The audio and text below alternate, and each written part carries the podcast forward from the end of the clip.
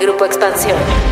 La vida post-pandemia y la incesante competencia han hecho de la innovación una necesidad para cualquier empresa de prácticamente cualquier tamaño. Esto si quiere sobrevivir en el mundo de los negocios. Pero, ¿qué es la innovación? ¿Cómo se implementa? Y sobre todo, ¿qué gano al ser innovador? Hoy en Cuéntame de Economía hablamos sobre esta cualidad y los beneficios que tendrás si lo implementas de manera adecuada. Cuéntame de economía. La actualidad de la vida económica de México y el mundo sin tanto rollo. Cuéntame de economía.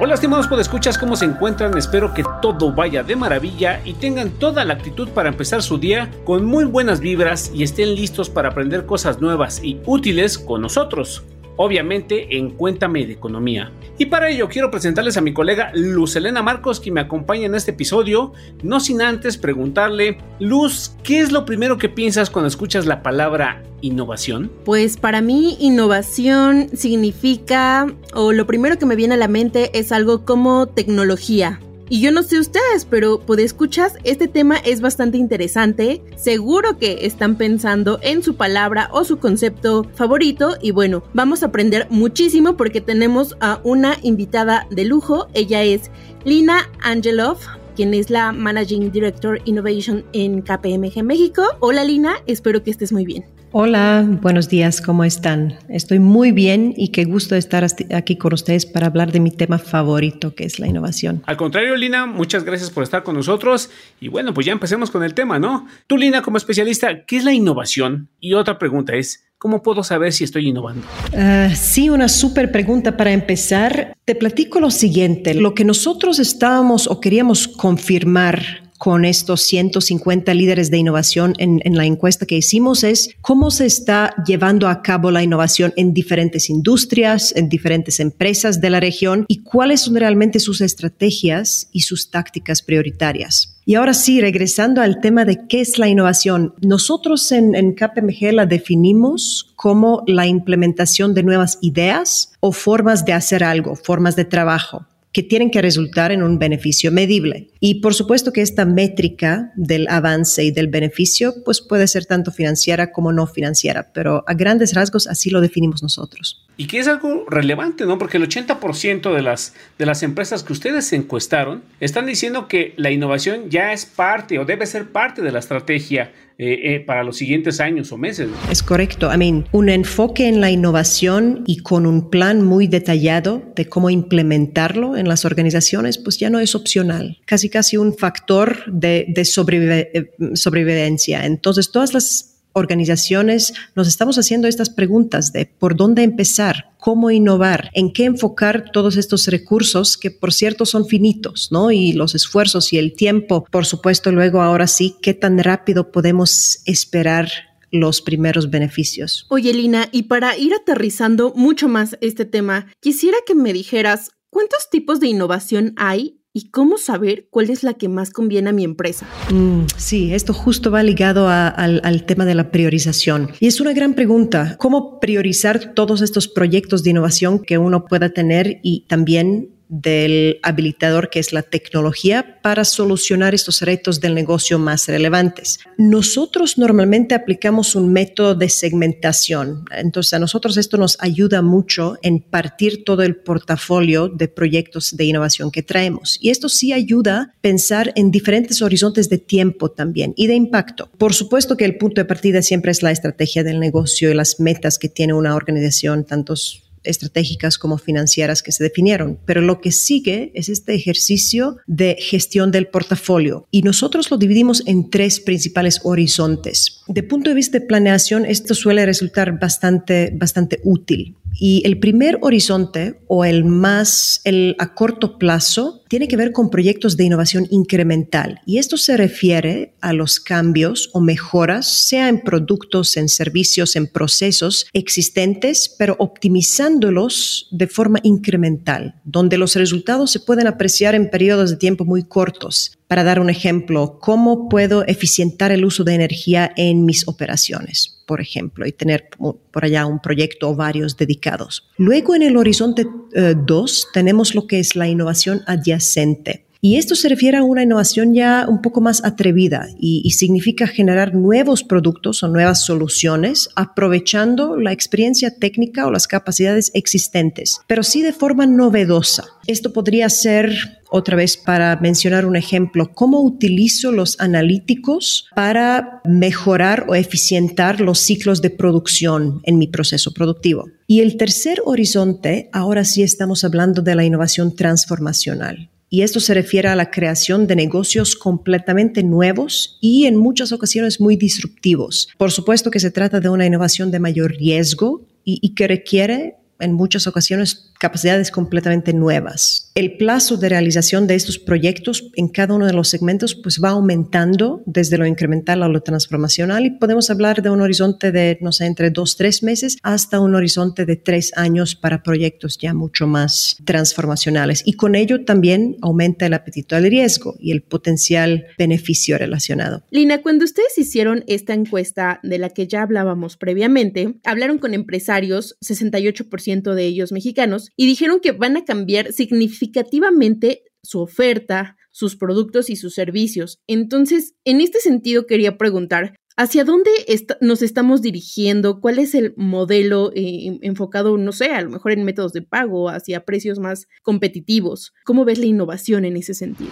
Sí, justo todo lo que mencionas, pero también mucho más. Lo que estamos viendo tiene que ver tanto con cambios fundamentales relacionados con los portafolios de cada uno de los negocios, productos, servicio, oferta, pricing y aún más importante, casi más retador, la forma de cómo las ofrecemos. Y esto se refiere a nuevos canales de venta y de comunicación con nuestros uh, clientes y con nuestros socios de negocio, con nuestros proveedores, etcétera. Y en su mayoría estas nuevas formas incluyen los canales donde nos inspiramos con el éxito que han tenido las startups y las empresas nacidas digitales y pensando en todos los aprendizajes que podemos obtener de sus modelos de negocio, pero también, por supuesto, pensar en modelos omnicanal, donde estamos intentando a conectar o homologar los canales de empresas más tradicionales. Y aquí también creo que es importante destacar que los nuevos canales se pueden activar mediante sinergias con otras empresas y con buscando alianzas alianzas estratégicas, alianzas de negocio, porque en muchas ocasiones pues no se tienen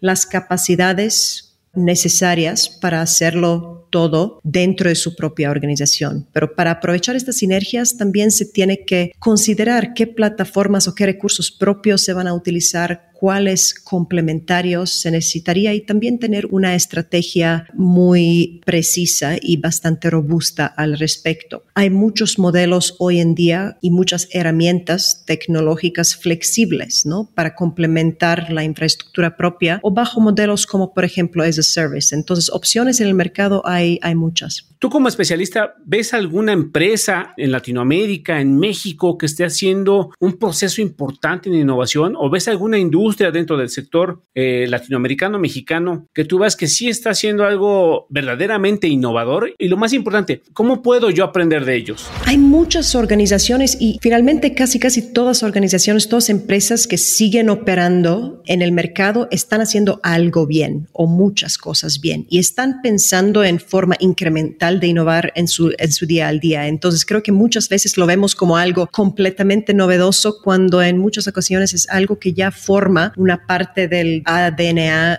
en, los, en los diferentes equipos de, de cada uno de los negocios. En este reporte Panorama de la Innovación en México y Centroamérica también entrevistamos varias organizaciones, algunas uh, operando principalmente en México, otras regionales o globales, quienes nos están compartiendo sus tácticas y sus estrategias al respecto. Pero tal vez me voy a enfocar un poco más en el mundo de las startups y de las empresas un poco más recientes. Para mí personalmente me gustaría destacar el sector de las fintechs tanto en México como en Latinoamérica. Y, solo para ahora sí el, beneficio de todos que nos, que, nos están escuchando, estamos hablando de las empresas que utilizan la tecnología para mejorar, automatizar los servicios y procesos financieros. A mí, de, de esto se trata prácticamente. Y nosotros, de hecho, tenemos un concurso anual en KPMG que se llama Global Tech Innovator, donde en varios países en el mundo estamos seleccionando la empresa más innovadora de cada año. Y este año, por ejemplo, ganó una fintech mexicana que se llama Minu. Ellos empezaron hace aproximadamente cuatro años ofreciendo un producto específico que tiene que ver con el adelanto de eh, nómina. Es un modelo muy interesante porque está alineado con, con, este mundo en que vivimos, que es un mundo on demand,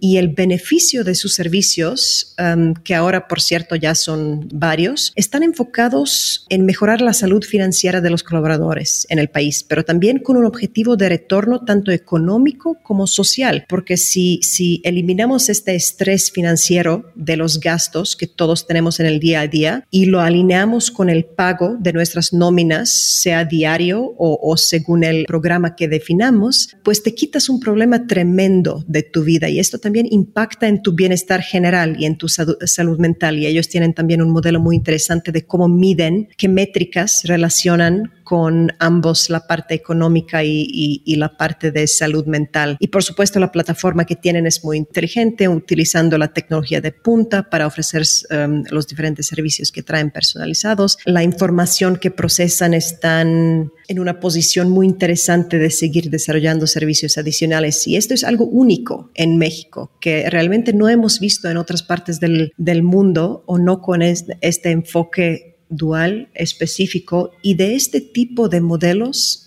en el segmento de las fintechs hay muchísimo más que se está trabajando y donde diario estamos encontrando nuevos modelos de negocio. Pero por supuesto también en muchos otros segmentos e industrias, siempre con este apoyo de tecnología. ¿Y cómo yo puedo empezar a innovar? ¿Qué es necesario hacer? Yo diría que no, no se necesitan a fuerza tener un departamento de, de, de innovación pero al mismo tiempo alguien tiene que ser responsable y a, cargo de esta temática. Pero dependiendo del horizonte, hablando otra vez de los horizontes, pero dependiendo de este horizonte en el cual la empresa trae la mayoría de sus proyectos y donde trae este enfoque estratégico, esto también define la estructura del equipo que se puede o no necesitar. Comúnmente lo que vemos es que la inversión en la innovación incremental suele ser parte del enfoque de las áreas del negocio existentes. Entonces lo están haciendo en conjunto con su día, día al día. Por supuesto que se necesita tiempo, ciertos espacios para dedicarse a la innovación y ciertas métricas e incentivos relacionados, pero suele ser parte de los áreas del negocio. Y mientras más lejos la innovación esté del core del negocio actual, más hace falta tener un equipo dedicado porque requiere dedicarle mucho más tiempo y se necesita una visión distinta, mucho más abierta a ser creativo, a experimentar y también, por supuesto, con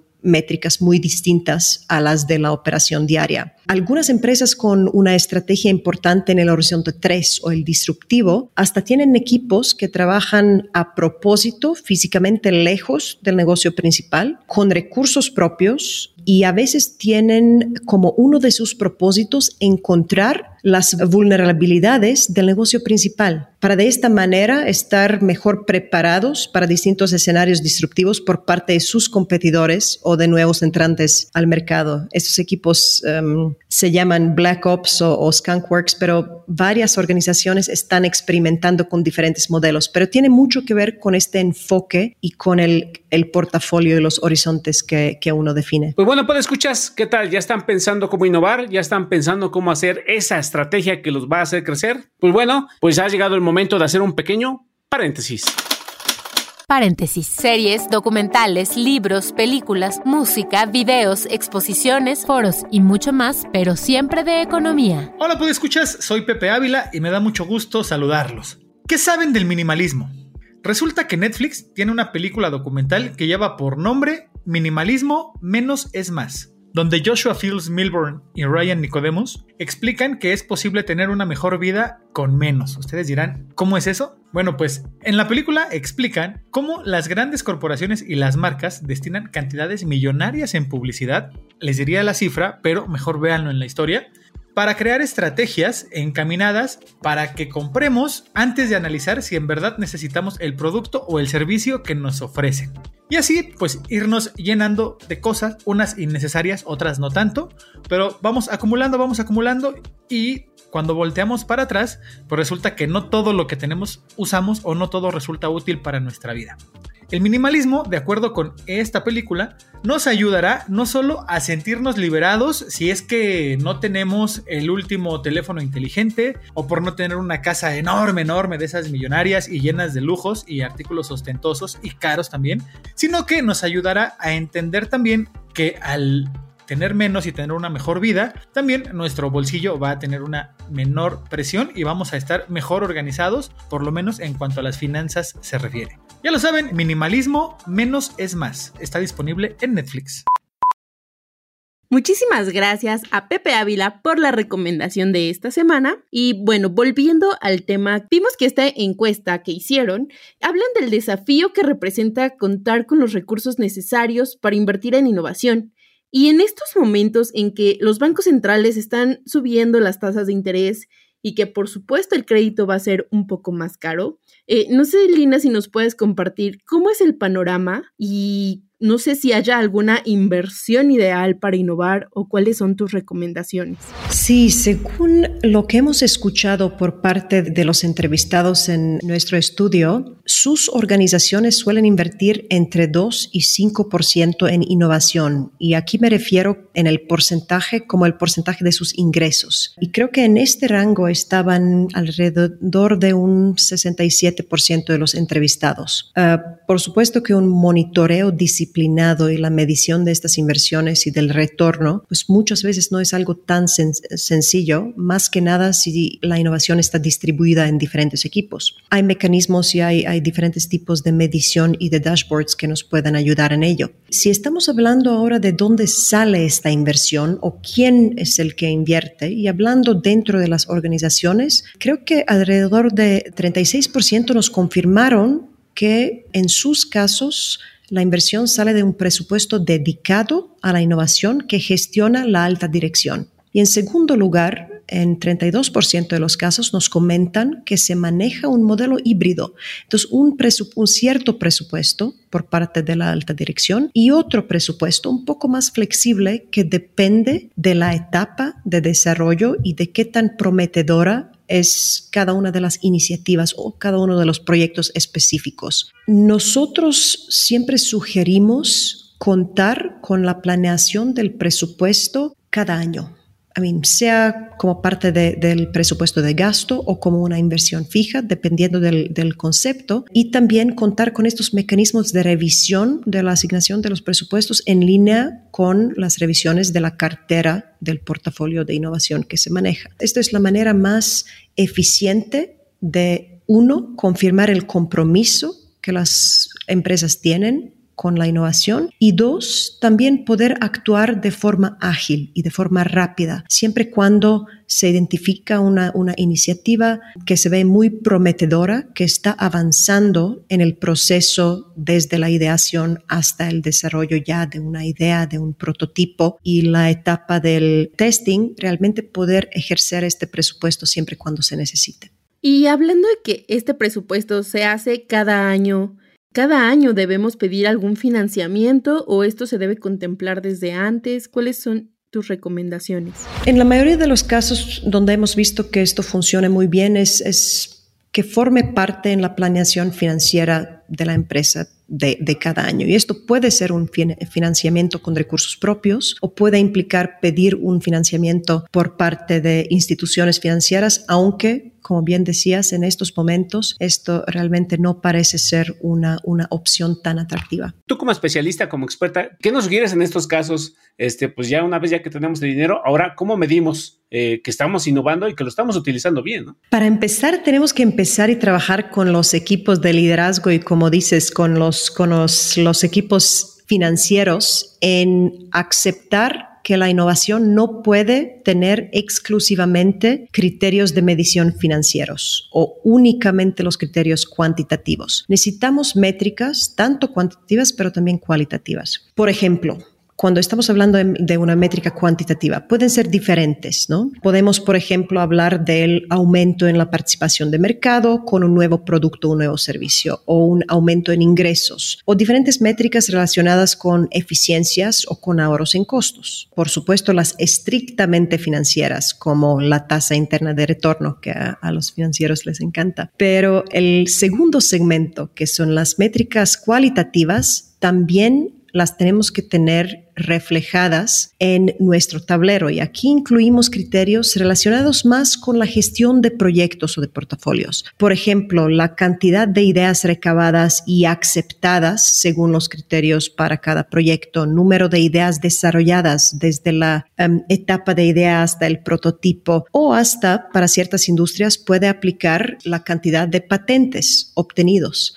Hay que tener mucho cuidado de definir bien en la etapa inicial estas, estas métricas y estos criterios, porque para los proyectos en el horizonte 1 aplican mucho más las métricas financieras, pero si realmente queremos trabajar en los horizontes 2 y 3, por lo general no existen modelos comparativos o métricas históricas que nos pueden ayudar para ahora sí desarrollar un caso de negocio muy, muy robusto. Tenemos que trabajar con proxies, con estimados y aquí tener las métricas o intentar y tener las métricas demasiado cuantitativas puede ser contraproductivo y, finalmente matar la innovación antes de que, que arranque. Lina, y cuéntanos un poco, ¿a qué barreras podemos enfrentarnos al momento de tratar de implementar esta innovación en nuestras empresas?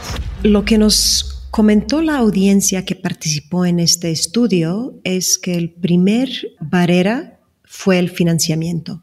Entonces, en, muchas organizaciones se habla de la innovación, pero en el momento de tener que invertir, aquí se empiezan a, trabar los proyectos y los avances. Pero también el segundo tema era la cultura de innovación. Para innovar realmente se requiere mucho apoyo por parte del liderazgo que tiene que permitir las políticas y los mecanismos necesarios para impulsar la innovación. Se necesita un liderazgo abierto al cambio, a escuchar, a aprender, a, experimentar y por supuesto a evolucionar. Y según nuestra experiencia hay tres criterios importantes para los líderes de hoy que también van alineados con este punto. Tienen que tener un mindset abierto, un enfoque en aprendizaje continuo mediante pruebas y errores y también estar abierto um, a activar el ecosistema de aliados, um, ya que no vamos a solucionar todos los problemas o oportunidades de nuestros negocios de forma aislada. Tenemos que colaborar en soluciones juntos y, aprovechar las capacidades mucho más allá de las de la propia organización. Y solo un último dato interesante es que también tres de cada diez empresas citaron como obstáculo para la innovación la incapacidad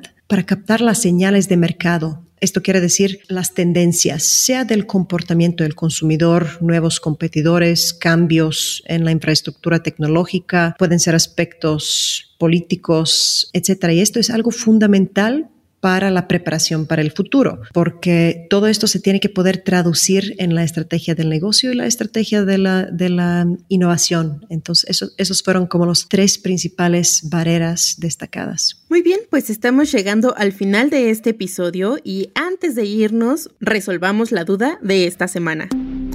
Cuéntame tus dudas. Tú preguntas, nosotros te contestamos. Hola de nuevo, ahora es momento de responder la pregunta de la semana. Esta nos la envía Christopher Leal y dice así, ¿qué se considera una cuenta inactiva? Bueno, antes de contestar y agradecer obviamente a Christopher por la pregunta, a raíz de la iniciativa para modificar el artículo 61 de la Ley de Instituciones de Crédito, con la que el dinero de las cuentas que no han registrado movimientos en los últimos seis años pasará a manos del gobierno y estos recursos pues serán destinados para la beneficencia y para temas de seguridad, hay varias dudas. Esa de las cuentas inactivas es una de ellas. Y respondiendo a tu pregunta, Christopher, una cuenta inactiva es aquella que no registra movimientos por concepto de depósitos o retiros. El cobro de comisiones, ojo aquí, el cobro de comisiones no se toma como un movimiento. Tampoco el revisar el saldo. Así que por lo menos vayan y hagan un depósito por la cantidad mínima que les permita el banco en el que tengan una tarjeta o una cuenta para que no les pase esta situación de caer en una cuenta inactiva y que después de seis años resulte que su dinero ya fue utilizado para la beneficencia o para seguridad. Soy Pepe Ávila y les recuerdo que con todo gusto estamos respondiendo todas las dudas y preguntas que nos hagan llegar a la cuenta de Twitter arroba EXPEconomía con el hashtag Cuéntame tus dudas. Hasta la próxima. Pues bueno, estimados por escuchas, ya tienen toda la información, obviamente información valiosa para hacer crecer su negocio, para crecer ustedes, porque también podemos innovar en nuestras vidas para ser mejores. Y bueno, queremos agradecerle a Lina Angelop, líder de innovación para KPMG México. Lina, muchas gracias por estar con nosotros, muchas gracias por compartirnos tu experiencia y esperemos que estés nuevamente aquí en Cuéntame de Economía en un futuro no muy lejano. Muchas gracias a ustedes. Espero les hayan resultado interesantes algunos de estos hallazgos y por favor revisen el estudio completo en nuestra página delineandoestrategias.com.mx. Nos escuchamos a la próxima. Bye bye. Cuéntame de Economía, un podcast de Grupo Expansión.